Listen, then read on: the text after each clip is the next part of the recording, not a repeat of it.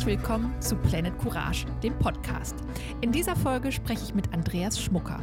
Er gehört zum Gründungsteam von WeTel, ein Mobilfunkanbieter, der mindestens den Mobilfunkmarkt verändern will und sich grundlegend von anderen Anbietern unterscheidet. So stehen über der Maximierung des Profits die Werte des Unternehmens, die sich auf Klimaschutz, Datenschutz, Fairness und Transparenz fokussieren. WeTel möchte zeigen, dass es anders gehen kann. Ich spreche mit Andreas über die Beweggründe für Retail, den spannenden Einstieg in diesen umkämpften Markt, die Entscheidung, sich nach Kriterien der Gemeinwohlökonomie bilanzieren zu lassen und wie sich ihre Gesellschaftervereinbarung von denen vieler anderer Startups unterscheidet. Diese Folge ist voraussichtlich die vorletzte in diesem Jahr. Wenn alles klappt, veröffentlichen wir vor den Feiertagen noch eine weitere, sehr besondere Folge. Die Daumen sind gedrückt und jetzt viel Spaß mit dieser Folge. Herzlich willkommen, Andreas. Ich sehe die rote Lampe leuchten und wir sind auf einer Aufnahme. Herzlich willkommen im Planet Courage Podcast. Hi Kathleen, ich freue mich, dass ich hier bei dir sein darf. Sehr gerne. Du sitzt in Freiburg oder wo sitzt du mit deiner Winterjacke gerade? Ja, genau. Ich sitze in Freiburg im Homeoffice. Äh, heute Nacht hat es minus vier Grad draußen gehabt. Und naja, wissen wir ja alle, dass drinnen Heizen gerade nicht so das große Thema ist. Wir versuchen da unser, unser Bestes zu tun und das führt eben schon auch dazu, dass ich dann mal den Wollpulli und die Daunenjacke anziehen muss am Schreibtisch. Sehr gut. Ich habe auch schon den Wollpulli an und ähm, freue mich aber jetzt auf unser Gespräch. Und zwar bist du einer der äh, Geschäftsführer, einer des äh, Gründungsteams von äh, WeTel und ihr wollt ordentlich den äh, Mobilfunkmarkt aufrütteln mit eurer Gründung. Aber erstmal zu dir, bevor wir über äh, WeTel sprechen. Ich habe gelesen, du warst eigentlich mal Ingenieur. Du hast als Ingenieur angefangen für ähm, oder ähm, Mikrosystemtechnik habe ich in deinem LinkedIn-Profil gesehen, ähm, warst dann äh, lange beim Fraunhofer Institut, hast dich da vor allen Dingen für ähm, Photovoltaik ähm, interessiert und da geforscht, tatsächlich rund um die Technik, warst dann auch als Berater äh, tätig und äh, was ich spannend fand, als Ingen bei den Ingenieuren ohne Grenzen, da musst du gleich nochmal was zu sagen. Was hat dich dann dazu gebracht, in deinem Leben neu zu gründen? Äh, ja, das war alles richtig, was du gesagt hast. Genau, ich bin, ich war nicht, sondern ich bin, das wird einem nicht mehr genommen, Ingenieur. Und ähm, hatte da äh, es auch schon hinbekommen, mich an die richtige Stelle zu setzen, ne? an die richtige Stellung im Sinne von ähm, Selbstwirksamkeit und Sinnverwirklichung eben im Bereich erneuerbare Energien, zunächst im Forschungsbereich, dann eher im Projektentwicklungsanwendungsbereich. Das ist schon total cool das war auch ein, das war auch ein aufregender Weg, weil ursprünglich vom, vom Studium her ging es weniger um Werteorientierung als vielmehr um Knete. Ne? Also man kann mit dem Studium super gut in die Waffentechnik gehen, in die Pharma oder Unterhaltungselektronik. Das, äh, da kann man überall sehr viel Geld verdienen und ganz viele tolle, spannende Sachen machen zurzeit. Ähm, aber ich fand das alles nicht richtig und nicht gut war dann froh, dass sich das über das Fraunhofer Institut für Solare Energiesysteme direkt in der Nachbarschaft dann eine, eine Möglichkeit für mich aufgetan hat, eben diesem, dieser Profession auch noch Werte anzuhaften. Und genau, bin in den Weg in, in diese Richtung gegangen. Und trotzdem ähm, bin ich da nicht geblieben, sind wir da nicht geblieben. Ne? Wir Gründungs, das Gründungsteam von Retail, wir haben uns kennengelernt eben am Fraunhofer Institut beziehungsweise bei Ingenieure ohne Grenzen ähm, weil uns der Hebel zu klein war. Wir sind, also unser großes Thema, was uns vom Inneren heraus antreibt, ist eben Klimawende, dafür einzustehen und da möglichst wirksam zu werden. Und genau aus dem Grund arbeiteten wir ja in der Solarzellenforschung und Entwicklung. Ähm, mussten aber feststellen, hey, damit, damit kriegen wir jetzt das, das, das Ruder nicht rum. Ne? Also technologisch sind wir als Gesellschaft seit Dekaden so weit, ähm, um auf 100 Prozent erneuerbare Energien umzuschwenken. Wir tun es aber nicht. Und warum tun wir es nicht? Weil wir irgendwie an äh, gesellschaftlich strukturellen Hürden hängen bleiben, das Ding nicht auf die Kette kriegen. Und ähm, vor dem Hintergrund war es uns wichtig, da einen größeren Hebel in die Hand zu bekommen, der eben nicht nur das, das nächste Prozentpunkt aus der Solarzelle rauskitzelt, sondern ähm, möglichst einen größeren Einfluss hat. Hattest du immer schon diese äh, Wertorientierung, die ja überall mitschwingt und die du jetzt auch schon öfter genannt hast? Oder kannst du dich an ein Erlebnis erinnern, das das quasi nochmal verstärkt hat? Naja, immer schon wäre jetzt überzogen. Ne? Wir kommen ja alle irgendwie so ein bisschen unbeschrieben auf die Welt und entwickeln dann unsere Gesinnung. Bei mir hat es in der Oberstufe angefangen. Also ich hatte ähm, Chemieleistungskurs und da ging es viel um ach, so großindustrielle Prozesse. Ne? Und bei diesen großindustriellen Prozessen fällt haufenweise Müll an oder irgendwie Abwärme, die dann aufwendig wegtransportiert werden muss. Und gleichzeitig ne, im gleichen Kurs lernt man irgendwie, dass wir mit unserem Klima ein Riesenproblem haben und ähm, da als Menschheit irgendwie gegen eine Mauer rennen. Aber irgendwie hat niemand das in Zusammenhang gebracht und das war für mich ein, ein logischer Knick. Ich habe dann, ich erinnere mich noch, dass ich häufig mit meinen LehrerInnen gesprochen habe und so, hey, könnte man das nicht eigentlich das eine und das andere verbinden? Das wäre doch total smart, dann hätten wir ein Problem weniger. Ähm, da kam dann auch natürlich viel Zuspruch zurück und so stimmt, ja, hast du eigentlich schon recht. Ähm, aber so wirklich, warum das nicht gemacht wurde, konnte mir nicht beantwortet werden. Und da erinnere ich mich, das waren so die, die ähm, ersten Male, wo ich, wo ich, wo ich gemerkt habe, da ist was im Gange, was ich so irgendwie nicht klar kriege und wo ich mich für engagieren möchte. Ich wollte auch mal ein Dynamo an die Welt bauen, aber da hat mir mein Physiklehrer erklärt, das ist keine gute Idee. Wie schade, finde ich auch ganz plakativ die Idee. ja, auf jeden Fall. Ähm, was hat dich denn dann letztendlich zum äh, Mobilfunk gebracht tatsächlich? Weil es ja nochmal ein komplett anderer Markt ist, als in dem du dich äh, quasi vorher äh, bewegt ist. Auf eurer Website klingt es so, als hättest du tatsächlich mit einer sehr breiten Suche begonnen. Ja, das muss man schon sagen. Also ähm, ähm, wir sind alle keine Mobil MobilfunkerInnen. Da kommen wir nicht her. Davon hatten wir originär keine Ahnung. Mittlerweile hat sich das geändert.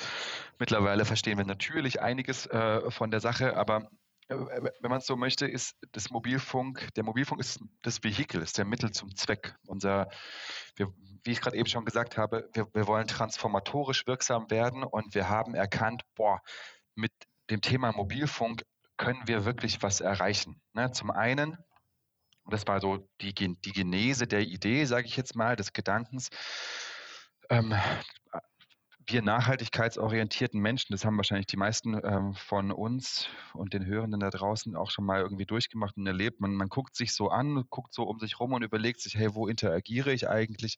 Was kaufe ich da für Produkte? Insbesondere diese Dienstleistungen, die ich ständig beziehe. Mailing, Banking, Versicherung, bliblablub. Und so war das auch bei mir. Und ich habe dann mal angefangen, das sukzessive auf Nachhaltigkeit zu stellen. Und bin, ist mir dann aufgefallen, naja, im Mobilfunk, da geht das nicht. Da finde ich dann nichts. Ähm, das war 2008. Ne? Das Erlebnis, das hat sich dann irgendwie konserviert. Und dann bei der Überlegung, wie, wie können wir wirksamer werden, kam dann dieses Erlebnis wieder hoch. Und das ist total spannend, weil wir können hier eine, eine, Lücke besetzen, die es eben Menschen ermöglicht, die das Bedürfnis haben, bewusst zu konsumieren, das eben auch an dieser Stelle zu tun und mit einem kleinen Schritt langfristig was, was Gutes zu tun. Wir sind aber auch in einer Branche, die von sich aus nicht dafür bekannt ist, ähm, sich stark im Bereich Nachhaltigkeit zu engagieren. Und ähm, das wollen wir ändern. Wir haben, wir setzen jetzt schon neue Standards in die Branche. Ne? Wir sind natürlich, sind wir ein winzig kleines Licht, aber wir bringen ein Thema auf die Agenda und an diesem Thema kommt man ein Stück weit jetzt nicht mehr vorbei, seitdem, äh, seitdem wir das da platzieren, beziehungsweise natürlich der Klimawende-Trend schlechthin das Thema immer weiter reinbringt und platziert. Mhm. Genau. Max, Magst du mal von äh, eurer Reise erzählen? Ich glaube, 2018 seid ihr ja dann äh, gestartet und seitdem ist ja einiges äh, passiert. Ähm, magst du mal beschreiben, wie die aufregende Weise, äh, Reise vor sich ging? Äh, das ist richtig. 2018, Anfang 2018 haben wir angefangen, an der Idee rumzuschrauben ähm, und die zu entwickeln und sind dann auch ziemlich schnell vorangekommen. Ne? Erstmal steht man ja davor, boah, wie geht denn das? Ähm, dann braucht man irgendwie Expertise von außen, Partner und so schnell relativ schnell klar geworden, wir werden hier keine neuen Netzbetreiber werden. Das macht weder ökonomisch noch ökologisch Sinn, sondern wir müssen als Grassroots-Startup, was wir ja nun mal sind, irgendwo unten ähm, ansetzen in der Wertschöpfungskette und haben dann einen coolen Partner gefunden, ähm, der das mit uns umsetzen wollte. Ähm, dann hat sich alles sehr gut entwickelt und tatsächlich, genau, wir sind ein sind dann zwei, Anfang 2019, also schon ein Jahr später, durch ein richtig cooles Crowdfunding gegangen, weil wir haben immer wieder die Erfahrung gemacht, dass sich äh, Leute, mit denen wir uns verpartnern wollten, die wir irgendwie als Unterstützung brauchten, auf dem Weg zwar sagten, hey, das ist eine super geile Idee, die ihr da habt, aber äh, wer sagt mir denn am Ende, dass die Leute darauf stehen, dass, sie, mhm. dass das mhm. gekauft wird, ne, dass das eine Marktrelevanz hat? Ähm, wir haben dann eine Crowdfunding-Kampagne gemacht 2019 und haben unsere Tarife einfach mal vorverkauft, obwohl es die gar nicht gab, zu echten Marktpreisen. Und innerhalb von sechs Wochen 1200 Mal verkauft und äh, über 180.000 Euro eingeworben auf dem Weg. Und das war, da ging es überhaupt nicht ums Geld, sondern es ging um diesen Proof of Concept, weil mit diesem, mit diesem Erfolg in der Tasche konnten wir danach ganz anders auftreten und sagen, guck mal, da gibt es Menschen da draußen, die haben da Bock drauf, da gibt es wirklich einen Markt. Da haben wir gegründet, äh, zur GmbH firmiert, um dann eigentlich nahezu gleichzeitig informiert zu werden, dass unser Mobilfunkpartner äh, leider abspringt. Nicht, weil er irgendwie das Vertrauen an uns verloren hat, sondern weil er selbst ähm, quasi am Straucheln war und seine, seine Unternehmensstellung nicht halten konnte. Und dann standen wir plötzlich da. Ne? Nachhaltiger Mobilfunk ohne Mobilfunk ist in so einer frühen Phase für so ein junges Pflänzchen, wie wir da waren. Also das ist dieses sogenannte Valley of Death, durch das wir da durch mussten. Wir waren kurz vorm Scheitern und dann unglaublich glücklich, dass wir unseren jetzigen Partner gefunden haben, ähm, die Stroh Telekom GmbH, mit der wir es dann auch wieder ein Jahr später, Mitte 2020, an Markt geschafft haben. Ähm, genau, und es ist gar nicht so einfach, den richtigen Partner zu finden, weil wir wollen ja nicht einfach nur was verkaufen, sondern wir wollen ja auch ganz viel anders machen. Das heißt, man braucht auch ein Partnerunternehmen, das bereit ist, diese ganzen Sonderlocken mitzugehen, die wir da vorhaben. Ähm, Erzähl doch mal, du hast es ja, es klang ja schon sehr oft an. Was unterscheidet euch von äh, anderen Mobilfunkanbietern? Also gerade jetzt im Bereich Klimaschutz, aber Stichworte sind ja auch beispielsweise Daten oder Transparenz. Was unterscheidet euch? Genau, zunächst mal so die Gemeinsamkeit. Wir sind ein, äh, wir, äh, ein Premium State-of-the-Art-Projekt. Ähm, wir bieten im D-Netz an. Uns ist es ganz wichtig, mit diesem Vergleich aufzuräumen, wie vor zehn Jahren, vegetarisches Essen ist teuer und schmeckt scheiße. So, ne, das Gute, Nachhaltige muss auch richtig hochperformant und super gut sein. Es muss Bock machen, das zu benutzen. Deswegen ähm, bieten wir auch einfach ein richtig gutes Mobilfunkprodukt an. Ähm, das sind ganz normale Mobilfunktarife, die kommen ähm, mit unterschiedlichen Datenvolumina und unterschiedlichen Leistungsmerkmalen für unterschiedliches Geld, ne, von 15 bis 30 Euro. Äh, kriegt man eine SIM-Karte zugeschickt. Das ist äh, im Wesentlichen genau wie bei anderen Unternehmen auch. Aber wir differenzieren uns eben durch die Mehrwerte, die wir bieten. Und das ist vor allem, du hast es gerade eben schon genannt, Klimaschutz, dann Fokus auf Datenschutz. Auch das ist total nachvollziehbar. Bei mobiler Te Telekommunikation fallen natürlich haufenweise sensible Daten an und Fairness und Transparenz. Ähm, Fairness, Transparenz, auch das in der Mobilfunkbranche bis dahin halt eigentlich eher äh, als Fremdwort gehandelt. Ähm, damit wollen wir dramatisch aufräumen und tun das auch, weil wir überhaupt diese Notwendigkeit nicht sehen, dass ja, ich steige da jetzt einfach direkt ein in diesen letzten Punkt, dann können wir die anderen Punkte äh, gleich irgendwie aufrollen. Wir alle kennen diese 24 Monatsläufer, die ja bis vor einem Jahr sich dann auch noch, wenn man vergessen hat zu kündigen, einfach selbst verlängert hat und dann hing man da in der in der, ähm, in der Maschinerie drin, in den Knebelverträgen. Gerne waren die dann auch teurer, weil man vergessen hat, das Kleingedruckte vorher zu lesen oder man bekommt irgendwelche Netflix-Abos noch angepriesen, die man eigentlich gar nicht haben will, nur um irgendwie ein super gutes Angebot suggeriert zu bekommen. Ähm, das wollen wir alles nicht. Ne? Damit, damit wollen wir aufräumen und äh, wir haben deswegen, für uns ist Kundinnenbegegnung auf Augenhöhe ganz wichtig. Wir haben monatlich kündbare Tarife. Ähm, alle, die unseren Service nicht gut finden, unser Angebot nicht gut finden, können jederzeit wieder gehen. Ähm, bei uns gibt es ein total einfaches, geradliniges Tarifangebot ähm, mit ohne irgendwelche Zusatzgadgets, die da dranhängen. Und ähm, auf, auf dem Weg, genau, wir haben hervorragenden Service. Unsere eigenen Leute in Freiburg sitzen ohne Hotline, ohne Sprachcomputer. Das ist mir aufgefallen. Ein nettes Service-Team aus Freiburg steht Ja, und das, das, das sagt sich so leicht, ne? aber es ist am mhm. Ende total relevant, weil hast du ein Problem, hast du ja so die naive Vorstellung, ich rufe jetzt die Hotline an und dann soll mir bitte jemand helfen. wir haben uns längst daran gewöhnt, dass das nicht mehr passiert, aber bei uns funktioniert das noch. Es, es tutet dann dreimal und dann geht jemand ran und ähm, hilft hier.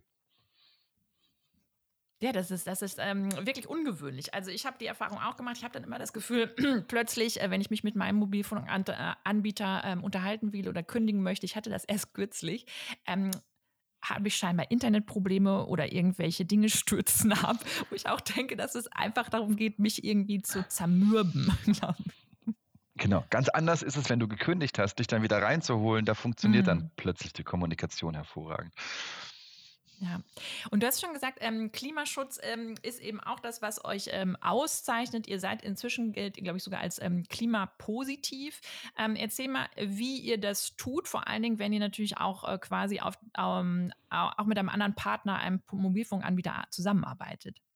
Ja, genau. Die Begriffe Klimaneutralität oder Klimapositivität, die werden, die sind natürlich kritisch. Ne? Und die werden äh, auch, auch kritisch verwendet. Ähm, wir tun das ganz bewusst dennoch, weil das einfach am besten das ausdrückt, was wir macht, was wir machen. Ähm, wir sind bilanziell klimaneutral. Ähm, ja, wir sind nicht ohne Klimaauswirkung. Bei uns durch unseren Dienst entfallen natürlich auch Emissionen an. Ähm, unterm Strich bilanziell holen wir die alle wieder raus. Ne? Und jetzt, um so ein bisschen konkreter zu werden, alles das, was wir beeinflussen können, was wir in der Hand haben, versuchen wir natürlich an Emissionen möglichst zu vermeiden. Beziehungsweise, wenn es sich nicht vermeiden lässt, weil es sich zum Beispiel um irgendwelche Dienstreisen handelt ähm, oder um Serverinfrastruktur handelt, dann setzen wir das durch nachhaltige Alternativen um. Ne? Unsere Serverfarmen sind alle über Ökostrom betrieben. Wir würden niemals mit dem Flugzeug fliegen, sondern fahren mit der Bahn, ganz klar bevorzugen das Fahrrad. Äh, wir vermeiden im, wir vermeiden Printkampagnen im großen Stil, ähm, beziehungsweise dort, wo wir Druckerzeugnisse erzeugen, dann natürlich nur klimaneutral und ähm, ökobiologisch abbaubar. So, das ist alles, das, ist, das sind die Sphären, die wir selbst in der Hand haben. dort reduzieren wir unseren ähm, Fußabdruck auf ein Minimum. Aber es gibt natürlich noch ganz viel an ähm, Energieaufwand, an Klimainteraktion, die wir nicht in der Hand haben. Und das ist im ganz Wesentlichen natürlich der Netzbetrieb und die Netznutzung unserer KundInnen im Netz der Vodafone. Ähm, da ist unser Einfluss noch nicht groß genug, ähm, um das auch entsprechend zu verändern. Deswegen berechnen wir die Emissionen, die dort anfallen und gewinnen diese gemeinsam mit unserem Partner Carbon Future aus der Atmosphäre zurück. Ne, das ist eine Kompensation, ja, aber ich formuliere es extra so, als wir gewinnen sie zurück, weil wir haben uns da viel Mühe gegeben, wirklich einen, einen Partner und aber auch einen Mechanismus zu finden. Wir machen das bei uns über Pflanzenkohle, dem wir ähm, mit Hand und Fuß vertrauen können, dass hierdurch eine echte, echte Zusätzlichkeit entsteht. Also dass dauerhaft, verbindlich, belastbar diese Emissionen auch dann nicht mehr in der Atmosphäre sind. Und über eben den Partner Carbon Future und die Pflanzenkohleprojekte können wir das gewährleisten und sicherstellen. So sind wir klimaneutral. Äh, jetzt haben wir uns klimapositiv geschimpft, ähm, beziehungsweise formulieren uns klimapositiv, weil wir eben noch mehr tun. Ähm, wir haben gemeinsam mit unserem Partner Ecosia, Naturstrom und der GLS Bank schon mega fett Solaranlagen hier in Deutschland gebaut und beschleunigen damit den Ausbau der erneuerbaren Energien hier vor Ort. Das ist nur was, das können wir uns klimabilanziell nicht anrechnen. Ähm, ne, da geht es darum, wo, an welcher Stelle wird eigentlich eine ähm, ein Emissionsbudget angerechnet und im Strom passiert das immer bei dem Endverbraucher, der Endverbraucherin und um hier nicht in Double Countings Schwierigkeiten mhm. reinzukommen, mhm. ähm, rechnen wir das ganz bewusst nicht an, sagen aber, wir tun hier mehr, wir beschleunigen hier den Ausbau erneuerbarer Energien, wir motivieren das Thema und sind deswegen klimapositiv. Habt ihr dazu auch tatsächlich die Partnerschaft mit Ecosia so gegründet, um tatsächlich, also mit dem Zweck, dass ihr quasi einen ähm, zusätzlichen Mehrwert, wenn man so will, ähm, im Bereich der erneuerbaren Energie schafft? Ja, ich glaube, das wäre zu, zu äh, zu spitz formuliert, zu spezifisch formuliert. Die Partnerschaft kommt eher daher, dass äh, grüne Suchmaschine, grüner Mobilfunk, mhm. das passt einfach super gut zusammen und wir haben beide einen großen Transformator ein großes transformatorisches Interesse. Ähm, wir sind damals auf die Ecosia zugegangen mit einem Finanzierungsgesuch und waren dann mega happy, dass äh, die Ecosia großes Interesse an uns hatte und gesagt hat, ja geil, hey, da, da spielen wir mit, das ist eine spannende Sache. Ah, sehr gut. Ähm, Ihr habt auch auf eurer äh, Website äh, so Statusbalken. Wir haben schon drüber gesprochen, ihr seid äh, sehr transparent. Ihr habt auch eine sehr ähm, eine, eine, Bilanz, da können wir gleich noch drüber sprechen, wo ihr auch einfach alles äh, darstellt, wo ihr sitzt, was ihr verbraucht. Ähm, mit den Balken, ihr seid natürlich noch nicht überall bei 100 Prozent. Wie zufrieden ähm, bist du derzeit oder seid ihr derzeit mit dem, mit dem Status? Ja. Ich glaube, sie heißen Visionsbalken. Ja, genau. Ähm,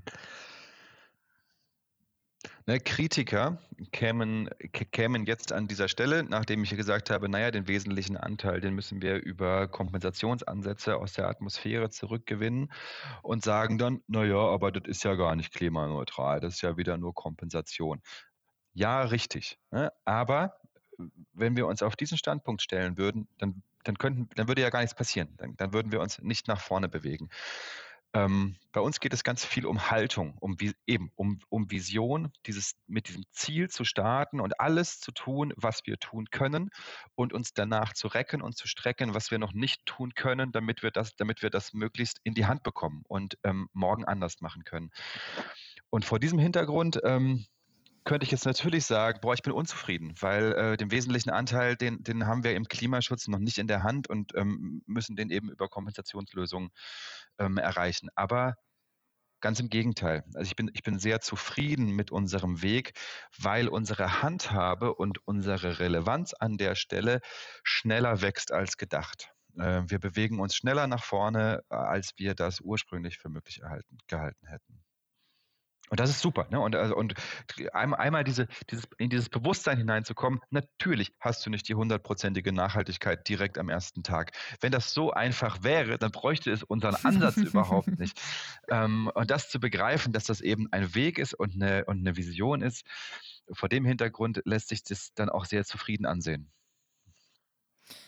Ähm, Ihr habt auch geschrieben, dass ihr laut sein wollt und müsst für den Klimaschutz. Und ähm, deine Kollegin ist beispielsweise auch jetzt äh, Vorständin im Bund für nachhaltiges Wirtschaften. Ihr seid in vielen Podcasts unterwegs und du hast auch schon gesagt, ihr möchtet dieses Bewusstsein schaffen, was ja auch erst dann, ähm, finde ich, erst deutlich macht, wie schlecht oder wie, wie furchtbar manche andere Lösungen bisher wir einfach so hingenommen haben, finde ich. Also ihr arbeitet ja, glaube ich, auch mit dem ähm, ähm, äh, Elektrizitätswerk Schönau zusammen. Über die habe ich mal einen Bericht gesehen, die auch äh, ganz, äh, also Pioniere sind im Bereich der Energie.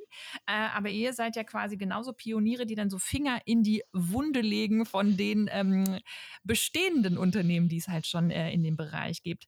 Ähm, musstet ihr, deshalb nochmal zur Frage zurück, erst lernen, laut zu werden? Und wie fühlt sich das für euch an jetzt so in den letzten vier Jahren? Seid ihr laut genug oder ja, das ist eine sehr gute Frage. Ähm, genau, Lautstärke ist natürlich total wichtig für unseren Ansatz. Wie gesagt, es geht uns nicht darum, möglichst viele Mobilfunktarife zu verkaufen, sondern es geht uns vor allem darum, Menschen mit Nachhaltigkeit zu erreichen und hier transformatorisch wirksam zu werden. Und das Verkaufen von Mobilfunktarifen ist an der Stelle ein Weg, um dorthin zu kommen. Ähm, damit wir aber möglichst viele Menschen mit Nachhaltigkeit erreichen und transformatorisch wirksam werden, brauchen wir natürlich auch eine, wir müssen gehört werden. Ne? Unsere Message muss ankommen. Wir brauchen entsprechend eine, eine Lautstärke. Und Lautstärke ähm, kommt zum einen durch die Art und Weise, wie man Sachverhalte kommuniziert, zum anderen aber auch durch den Sachverhalt an sich.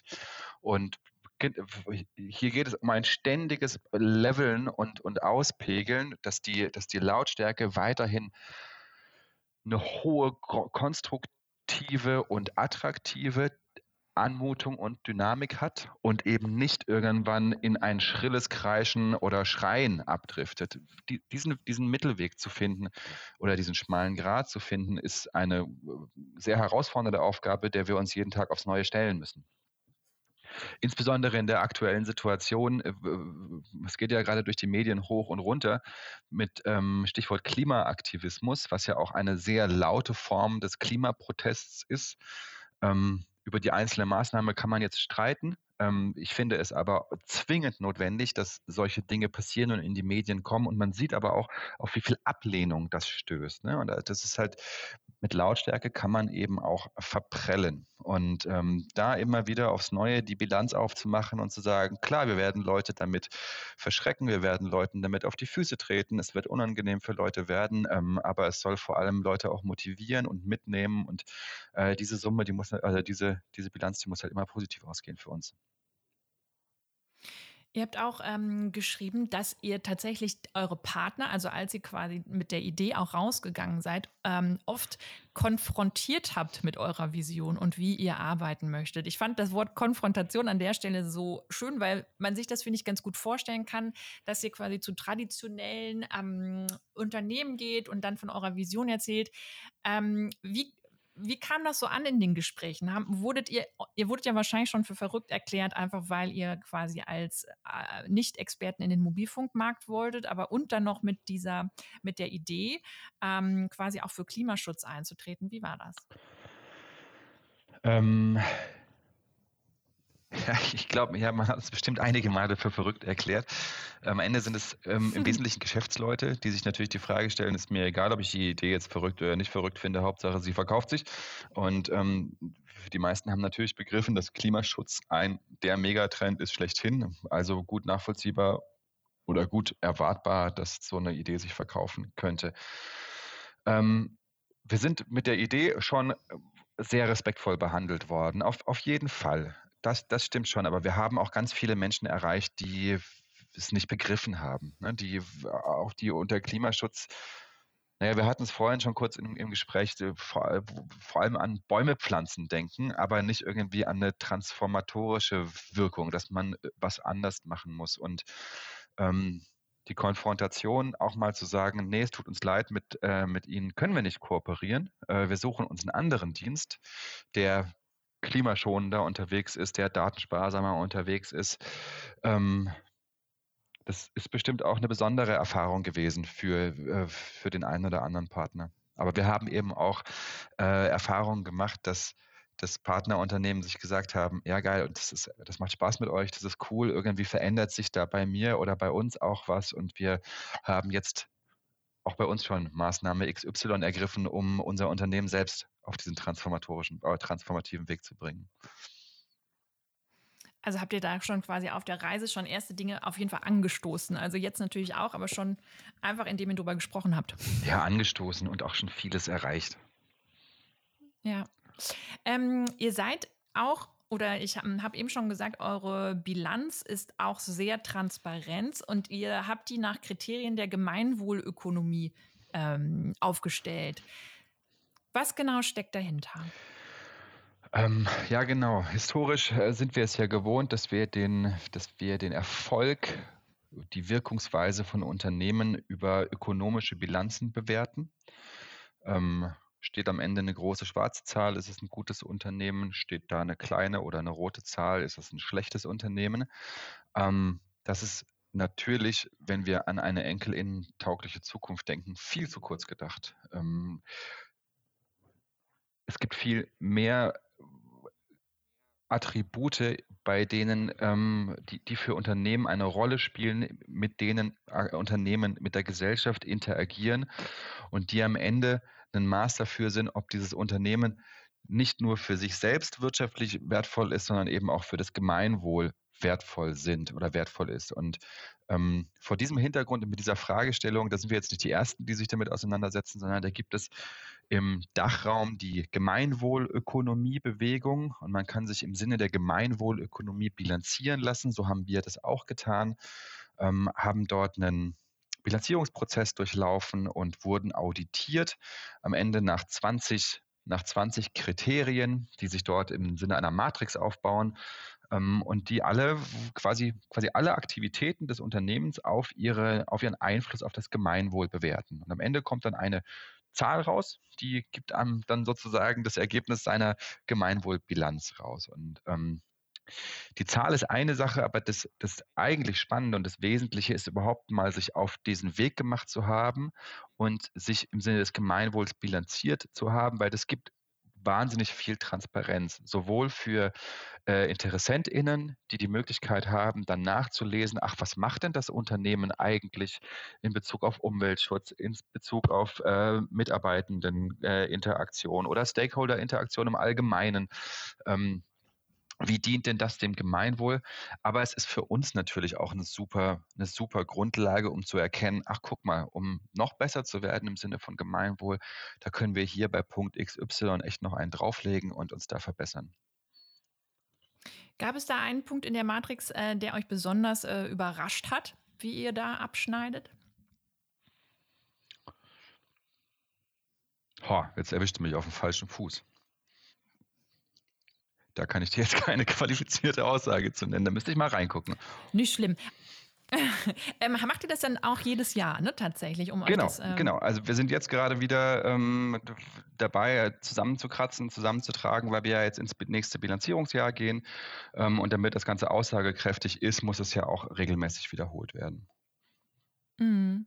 Okay. Und ihr habt ähm, zudem, ich habe ein Interview äh, gelesen von euch mit der äh, Wirtschaftswoche äh, und das hatte den schönen Titel irgendwie da, warum sich die Gründer selbst entmachtet haben. Und da ging es darum, dass ihr ähm, euch zusätzlich jetzt auch quasi eine ungewöhnliche Gesellschaftsvereinbarung quasi ähm, äh, auferlegt habt, heißt das so, oder quasi ähm, ja einge wie heißt es, eingefordert, eingenommen habt. Ähm, und zwar geht es da um das Verantwortungseigentum. Ich glaube, im Juni habt ihr dazu eine große Party, eine Hochzeitsfeier gemacht. Ähm, warum habt ihr euch dazu entschlossen?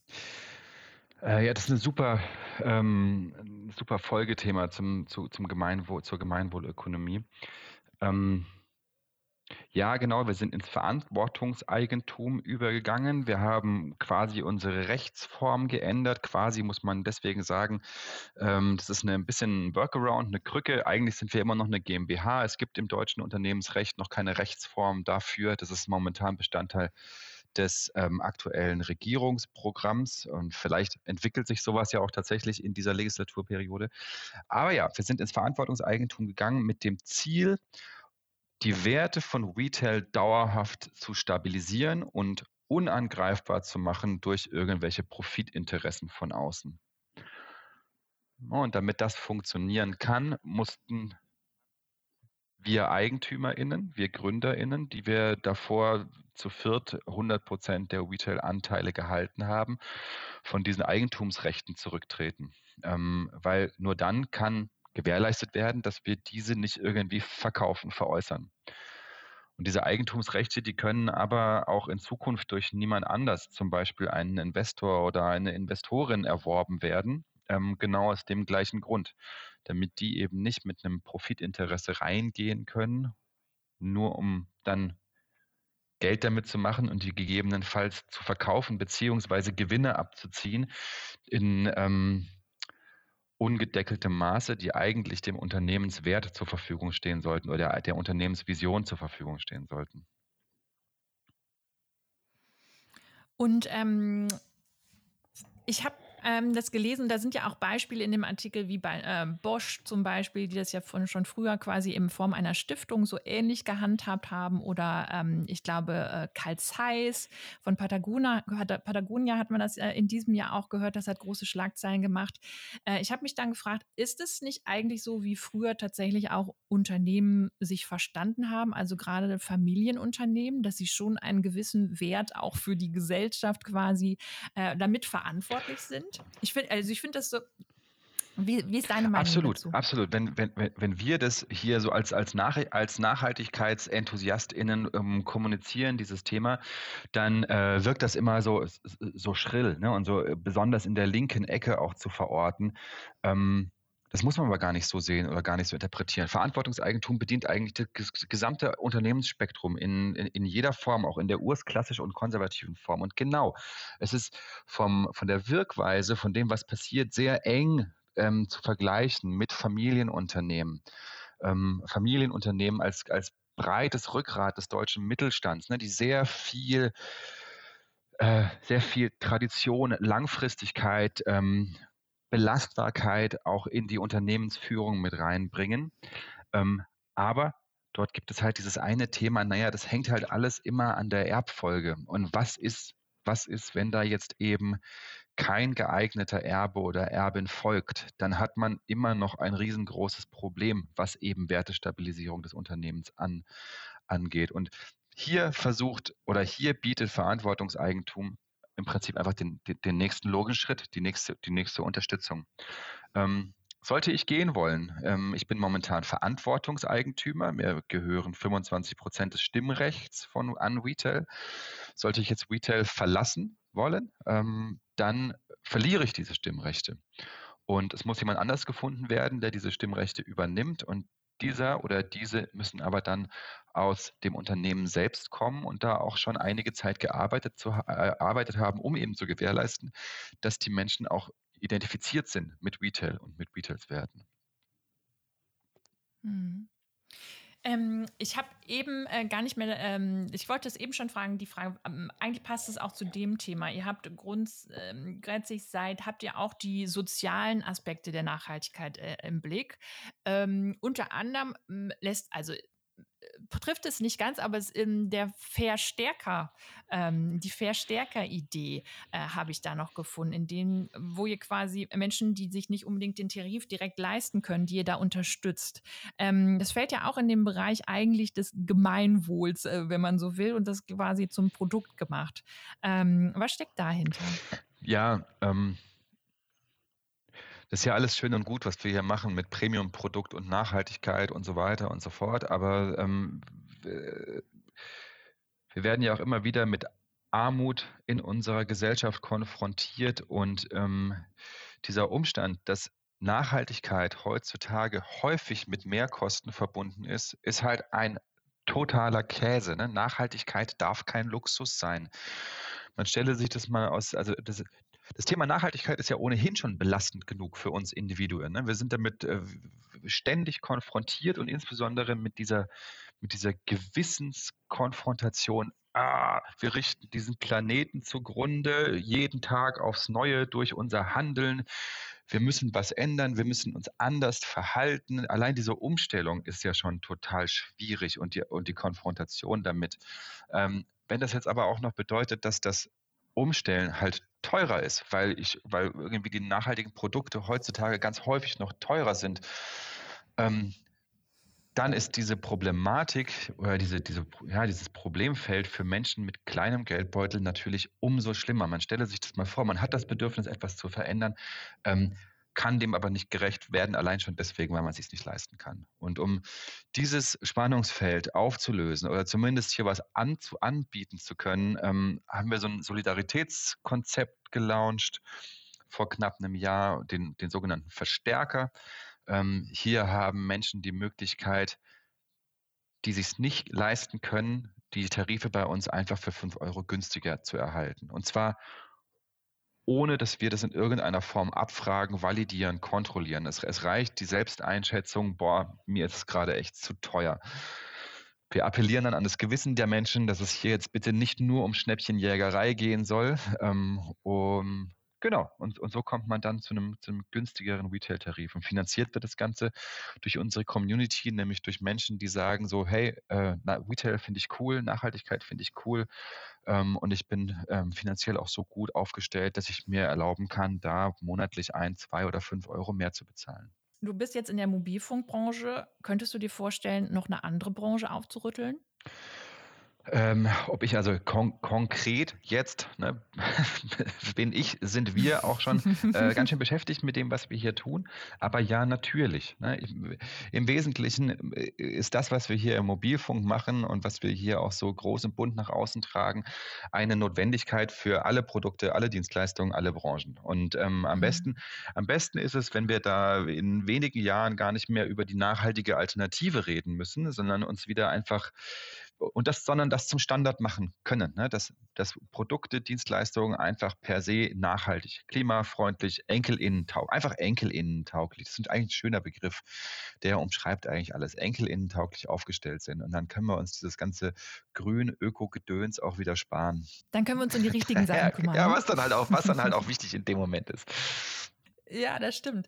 Ähm, was hat äh, Mut aus deiner Perspektive damit zu tun, für den Planeten aktuell einzustehen? Oh, Mut ist es ähm, auf jeden Fall, sich über den Mainstream zu erheben. Ähm, es, es, geht gerade ganz viel um Geschwindigkeit. Äh, wir kennen alle diese Uhr, die uns wegtickt. Acht Jahre Emissionsbudget haben wir noch.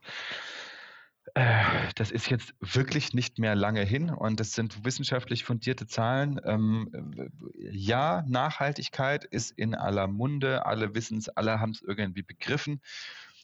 Was sich da verändert, ist momentan aber trotzdem viel, viel, viel zu langsam. Und ähm, an der Stelle finde ich mutig alle diejenigen, die ähm, sie das nach außen bringen, das nach außen tragen, durch ihr Handeln, äh, durch ihre, durch ihre Kommunikation, im privaten, im beruflichen, wie auch immer und hier einen Schritt weitergehen. Was nervt dich am meisten an dem Thema Nachhaltigkeit? Was, was kannst du nicht mehr hören, beziehungsweise auch an dem Blick in die Zukunft? Was möchtest du, ähm, ja, was gibt es, was dich an dem Thema am meisten nervt? Als eines natürlich die Trägheit, ähm, weil es, es so offensichtlich ist, so logisch, so einfach und dann gleichzeitig zu sehen, was wir als Gesellschaft daraus machen, ähm, das das, das frustriert mich regelmäßig aufs Neue. Ähm, na, und was mich dann noch nervt, ist, äh, dass, dass, dem, dass dem Thema Nachhaltigkeit immer noch so ein bisschen dieses, dieses Filzpantoffel-Öko-Image anhängt, wobei wir uns da jetzt äh, langsam rausentwickeln. Und, und das ist auch total notwendig, weil Nachhaltigkeit hat nichts mit irgendeiner Verhaltenssparte ähm, zu tun, sondern es ist ein total relevantes Breitenthema und muss einfach, es ist, es ist modern, super hip, überlebensnotwendig ähm, und dieses Image verdient es auch. Hip und überlebensnotwendig, das äh, finde ich gut. Ähm, was tust du selber, um, du hast schon gesagt, dass es irgendwie, es ist frustrierend teilweise und es irgendwie, wir müssen auf jeden Fall noch einiges äh, verändern, auch in den, in den, nächsten Jahren, was wahrscheinlich einiges an äh, Wachstumsschmerzen oder Schmerzen uns bereitet. Was tust du ähm, oder was sind so deine Mutbooster? Was, um stärker wirksam zu werden im Sinne von Nachhaltigkeit? ähm, mhm. Naja, vor allem Retail.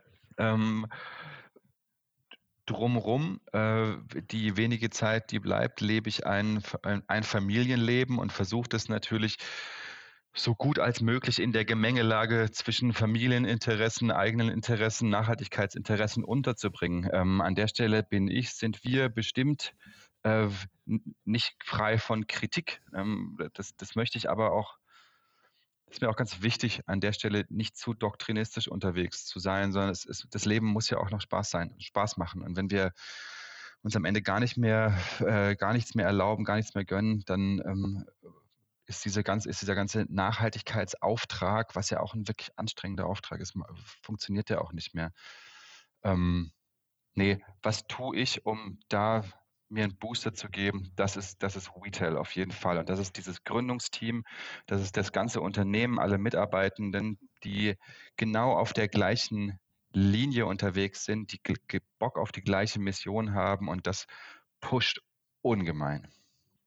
Das glaube ich. Das sind oft einfach die Menschen und die Geschichten, die man dann äh, selber Absolut. erlebt. Gibt es etwas, was du in der Zeit beim Retail gelernt hast, was du, was deine Perspektive komplett geändert hat? Also auch zu deinen letzten Berufsstationen beispielsweise? Ja, ähm, doch auf jeden Fall. Und zwar ist es die verstärkende Wirkung von Wertezusammenarbeit. Ähm, in meinen Berufen davor ging es oder in meinen Berufserfahrungen davor ging es zwar auch irgendwie um erneuerbare Energien, aber häufig war das verbindende Element äh, am Ende die Knete. Und ähm, in den Kooperationen, in denen wir mittlerweile unterwegs sind, ist das nicht der Fall. Ne? Das, da ist das verbindende Element die Nachhaltigkeitsmission. Ähm, und das bringt so viel, eröffnet so viel Potenziale, macht so vieles möglich und lässt Menschen auf eine ganz andere Art und Weise, auf eine viel intensivere, innigere, liebevollere Art und Weise miteinander begegnen. Das ist ganz besonders, ganz wunderbar. So wie wir uns ja auch eigentlich noch gar nicht kennen, aber irgendwie das Gefühl haben. Ja. Das glaube ich auch. Wir lernen uns ja auch gerade ja. kennen durch dieses Gespräch. Aber ich kann mir das äh, gut vorstellen, auch bei den Partnern, mit denen ihr äh, zusammenarbeitet, dass es einfach eine, eine sehr andere Ebene ist, ähm, auf der man äh, diskutiert und versucht, Dinge zu, äh, zu ändern. Da muss man, glaube ich, einfach andere, manche Dinge wie Ego äh, Budgetfragen etc. haben da, glaube ich, einen anderen äh, Stellenwert als in äh, üblichen Diskussionen. Ähm, eine vorletzte Frage. was sollte deines Erachtens in den allgemeinen Wissensschatz übergehen und was möchtest du nicht nochmal neu erklären? Also das Allerrudimentärste, ne? dass das Klimawandel echt ist. So, und dass das Klimawandel echt ist und menschheitsbedrohend ist. Das, das immer wieder zu erklären, ist, ist total müßig.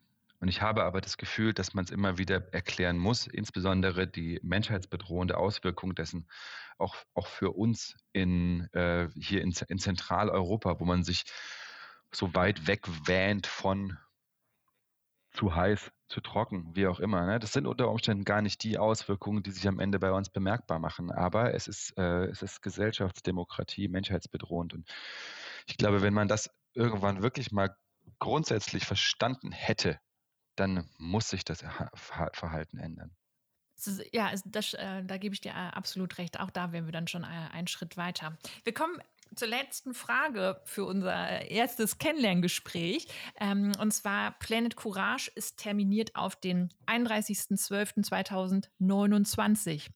Ähm, quasi den Vorabend ähm, der ähm, hoffentlich der Erreichung der Nachhaltigkeitsziele der UN, beziehungsweise die sollten ja bis 2030 erfüllt sein. Ähm, und wir wollen an dem Abend mit denen feiern, die tatsächlich den Mut gehabt haben, die großen Challenges äh, anzugehen und ihnen ins Auge zu blicken. Äh, und deshalb die, ähm, und tatsächlich dann die Projekte feiern, die sie in den nächsten sieben Jahren, sind es ja jetzt bald äh, nur noch, äh, angefangen haben. Ähm, auf welches Projekt möchtest du an dem Abend anstoßen oder worauf möchtest du an dem Abend anstoßen und mit wem? Ähm, Zurzeit mit der gesamten Crew, die sich um das Thema Verantwortungseigentum bemüht. Auch das ist wieder nur ein kleines Rädchen in dieser gesamten Gemengelage hin zu, ähm, zu mehr Nachhaltigkeit und bedient ja qua Konzept erstmal gar keine Klimathemen, sondern Unternehmensrecht. Aber ich glaube, wenn ähm, in unserem Wirtschaftssystem, in der Art und Weise, wie wir Unternehmen betreiben und denken, wenn so diese, die, diese ganz großen Peaks an Profitgier, Profitmaximierung abgeschnitten werden und die Unternehmen in der Lage sind, sich auf ihre Werte zu konzentrieren, dann wird auch ganz viel an ähm, an Negativinteraktion im Klimasinne äh, auf der Strecke bleiben. Weil es hat ja nie, es hat ja niemanden, also es hat ja niemanden Interesse, den Planeten zu versauen. Die Leute haben halt alle das Bedürfnis, ja, okay, scheißegal, wenn ich damit richtig viel Geld verdienen kann, dann ist es mir wurscht. Ne? Und, aber wenn, wenn, man, wenn man diesen Zusammenhang auflöst und sagt, so, du verdienst nicht mehr Geld und nicht weniger, sondern du verdienst genauso viel Geld dafür da, äh, weiterhin, wenn du es ordentlich machst, ohne den Planeten zu versauen, dann passiert das, glaube ich, auch nicht mehr. Und deswegen habe ich eine große Hoffnung, dass dieses Thema Verantwortungseigentum, Anpassung der Rechtsform an der Stelle einen großen, großen Einfluss hat. Und ähm, wenn ich jetzt in die Zukunft sehen würde, dann würde ich eben sagen, der hat das gehabt und deswegen würde ich jetzt mit den Leuten von ähm, der Stiftung Verantwortungseigentum und von Purpose anstoßen. Sehr schön. Sehr schön. Das ist doch eine, ein guter Plan. Ich danke dir sehr, Andreas, für das äh, spannende Gespräch und die Zeit, die du dir genommen hast, äh, obwohl wir uns gar nicht vorher kannten. Ja, jetzt kennen wir uns. Vielen herzlichen Dank auch dir.